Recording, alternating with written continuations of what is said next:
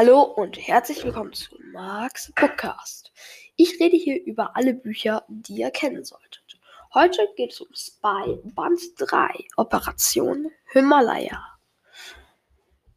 In diesem dritten Teil der Abenteuerreihe hat Nick endlich einen offiziellen Auftrag. In Kathmandu soll, soll er zu einer international besetzten Truppe von Junior-Agenten stoßen.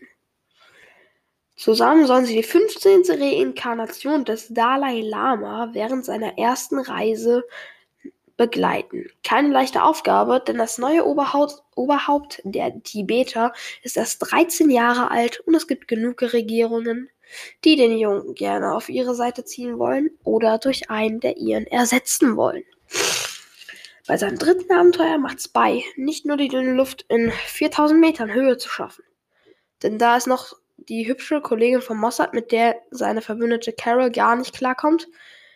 Carol ist aber eine eigenständige Figur und unterstützt ihn hier auch lebenswandlerisch sicher. Das Buch hat 268 Seiten und 37 Kapitel. Es wurde von Arno Strobel geschrieben. Arno Strobel liebt Grenzerfahrungen und teilt sie gerne mit seinen Leserinnen und Lesern. Deshalb sind seine Thriller wie spannende Entdeckungsreisen zu den dunklen Winkeln der menschlichen Seele und machen auch vor den größten Urängsten nicht halt. Seine Themen spürt er dabei meist im Alltag auf und erst wenn ihn eine Idee nicht mehr loslässt und er den Hintergründen sofort mit der Hilfe seines Netzwerks aus Experten auf den Grund gehen will, weiß er, dass der Grundstein für seinen nächsten Roman gelegt ist.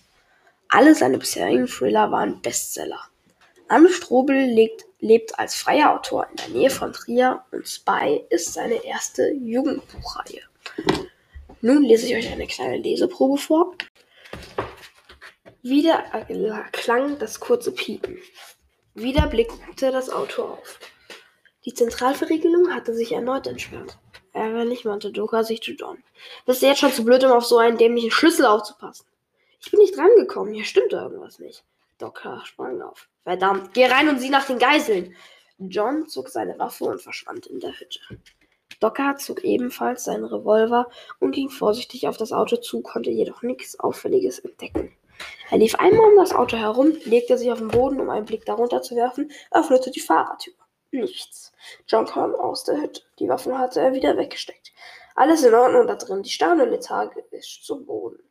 Amato ist auch nichts. Wahrscheinlich hast du dich mit deinem fetten Arsch auf die Fernbedienung gesetzt, ohne es zu merken, knurrte Doc H. und ging zurück zur Bank. Gib mir mal den Schlüssel. Sicher ist sicher. Mit mürrischer Miene warf Johnny den Autoschlüssel zu. Per Knopfdruck verschloss er den Geländewagen und setzte sich auf die Bank. Zwei Minuten lang blieb alles ruhig. Dann blinkte das Auto erneut auf und der Signalton erklang. Das darf doch nicht wahr sein, rief Docker wütend. John lehnt sich feixend zurück und verschränkt die Arme. Ich hab's dir ja gesagt, an mir lag's nicht. Locker sprang auf und stapfte wütend auf das Auto zu. Wenn die Dreckskarre jetzt kaputt geht, dann drehe ich durch. Für so einen Scheiß bekommen wir echt zu wenig Geld. Ich schwöre, ich rufe beim Boss an und. Wild gestikulierend drehte er sich um und verharrte mitten im Satz. John lag ohnmächtig auf dem Boden vor der Bank. Stoker war so verblüfft, dass er seine Waffe eine Millisekunde zu spät aus dem Holster zog. Aus den Augenwinkeln sah er noch, wie ein Schatten auf ihn zusprang. Ein Schmerz durchzuckte seine Schläfe, dann sackte auch er bewusstlos zu Boden. Das war die Leseprobe. Das Buch ist für Leute, die Action, Agenten und Spannung mögen, geeignet. Der deutsche Taschenbuchpreis beträgt, wie der des Vorgängers, 9,95 Euro. Von mir verdient das Buch 4,5 von 5 Sternen, weil es actiongeladen, humorvoll und spannend ist. Außerdem mag ich Agentengeschichten und der dritte Teil gefällt mir auch wegen seines religiösen Hintergrundes sehr, vor allem da man auch mehr über die Religion erfahren kann.